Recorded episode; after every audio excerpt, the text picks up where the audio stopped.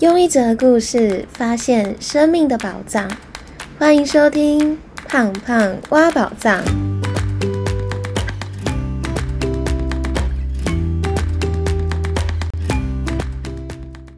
Hello，我是胖胖。不晓得大家有没有经历过自己很喜欢的人，后来有了对象，很伤心，不知道怎么放下，或是您的身边的朋友正在经历这样的伤心。前阵子有个网友问我怎么放下已经有对象的人，后来我在现实动态分享了三个方法，结果收到好多人回馈，这样的方法很有帮助，也很正确，所以我今天想要更详细的分享如何放下已经有对象的人，让自己走过伤心的三个方法。那第一个方法是允许自己可以继续喜欢他。虽然眼前的这个人已经有伴侣了，而且现阶段的您也没有办法再改变这样的事实。即使自己没有和他在一起，但我相信那一种失去的感觉，其实就和失恋一样，就像死去一样。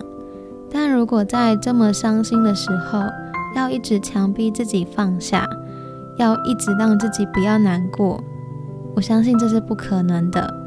所以很难过、很伤心的时候，我还是会先选择承认自己还是很喜欢他，允许自己可以继续的喜欢他，因为接受和允许，才会让这个感受有所出口，而不是选择压抑。但再怎么样喜欢，都不要逾矩，要尊重对方现在已经拥有的关系。所以第一个方法是。允许自己可以继续喜欢他，让自己的难过是有所出口的。那第二个方法是相信宇宙的安排不是你最想要的，但会是最适合你的。这也想要跟大家分享我大学那一任男友的故事。我那一任男友非常特别，我是他的初恋，但他从国中开始就有一个国中同学一直非常非常的喜欢他。所以从国中认识他之后，在他每年生日那一天都会跟他告白，就是这么样的喜欢他。但从国中到大学，他都没有答应过他。后来他跟我在一起了，那他们也自然而然就没有再继续的联络了。直到我们大学毕业时候分手，那我男友他后来回到家乡，又跟这个女生在图书馆读书的时候遇到。但是他们就这样子重新的保持联系之后，大概两年之后，因为那个女生又在他生日那一天跟他告白，后来我的那一任男友就跟他在一起了。那他们在一起了大概五年之后，在去年年底也顺利的结婚了。那其实我分享这个前男友的故事，并不是想要让大家保有希望，觉得一定会像他们的故事一样。有一天可能会再在一起，而只是想要透过分享这个故事来表达，遇到这样子的情况，很难过，很难过。之后，如果是我的话，我会选择相信缘分，因为宇宙的安排，此时此刻的安排，或许不是自己最想要的，但可能会是最适合你的。或许现阶段的你们没有在一起。但如果经历一段时间之后，或是对方经历了一段关系之后，后来你们因为缘分的安排又再次遇见，或许才会是更适合的。因为强摘的果实不甜，会是自己的，有一天一定会来到自己的身边。就像我那一任男友，如果不是因为经历我这一段感情，然后因为缘分，他们又回到了家乡。他可能不会特别的珍惜有一个人一直在等着他，又或者他们当时在一起，但因为一直经历远距离，因为距离的关系，因为都是学生的关系，然后不一定那么的适合。但因为后来回到了家乡，都出了社会，大家也都更加成熟，有了不一样的生命经验。后来因为缘分又在一起，才是最适合的时机。最适合的人。那另外，我想要再跟大家分享另外一个故事，是我自己的故事。就是我在去年分手之后呢，有认识一个很好的男生朋友，那我也蛮喜欢我们的相处的感觉，或是互相分享彼此不懂的事情，互相陪伴，互相成长。但最后我们并没有在一起，只是现在回想起来，这个人，我心里还是会充满感谢。我还在今年的时候特别的在一个时间点发讯息的去感谢他，因为他就是鼓励我开始录节目、做节目的那个重要的人，也是因为他去年鼓励我做这件事情，才有了胖胖挖宝藏这个节目。我才开始有勇气的去做了一个品牌，还有换到现在我很喜欢的工作和全新的领域。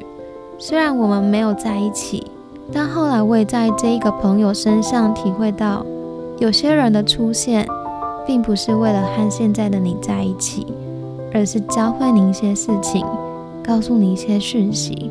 因为并不是在一起的关系才有意义。因为它的存在和出现本身就是一件有意义的事情，所以我会选择试着相信缘分，相信宇宙的安排，也谢谢身边每一个出现的人。那第三个方法是祝福自己值得拥有好的关系。我觉得自己在青春期真的很容易遇到这一种很喜欢的人，但他突然有了对象。以为对方好像有一点喜欢自己，但过一阵子却发现他怎么跟其他人在一起了。我之前也遇过这样的状况，但现况可能已经没有办法改变。可以做的就是让自己转移重心到别的事情身上，或是把目光转回来自己的身上，让自己变得更好。但这个变好并不是为了他，而是为了自己。如果后来我们因为缘分又在一起了，那我自己的经验是，当我自己把目光放回来自己的身上，让自己专注在自己有热情或是自己想要变好的地方身上，后来慢慢变好之后，我的眼光也不一样了，我看到的事情，我看到的世界也会不一样了。就算后来我们因为缘分而在一起，我也不会因为这一段时间。一直不断的伤心，然后无法再次的站起来，让自己浪费很多的时间。我反而会让自己获得更多的生命体验，或是变得更好的自己。但就算最后没有在一起，我也因为变得不一样了，所以我没有任何的损失，反而赚到了一个更好的自己。遇到这样的状况，我会选择把目光先放回来自己的身上。最后，我会相信，而且祝福自己值得拥有一段好的关系，也会祝福自己好的对象就在不久之后出现，等着自己去相遇。广告一下，您平常都是怎么照顾自己的身体呢？你也和我一样，每天上班盯着电脑，或是下班看着手机，眼睛常常会感到非常干吗？我一直都在吃叶黄素，但我一直都没有吃到很有感的。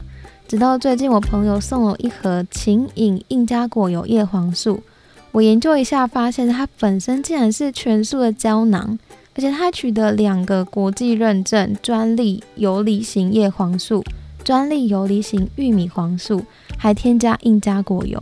因为很有感，然后眼睛也舒服了不少，所以我还买给我妈妈吃。那现在一盒三十颗，八百元；三盒两千一。五盒四千元会再加送一包五百克的高纤植物蛋白粉。那如果输入我的专属优惠码，前五十个人可以再拥有一百元的折扣，真的超级划算。那我的专属链接跟折扣码就会放在这一集的资讯栏。如果你刚好常用手机，眼睛很干，真的可以把握这次的优惠，试试看这个品牌的叶黄素哦。好啦，那今天的分享就到这里。不是在一起的关系才有意义。祝福每个人都会找到属于自己的幸福。最后帮大家做重点整理。那今天分享如何放下已经有对象的人的三个方法。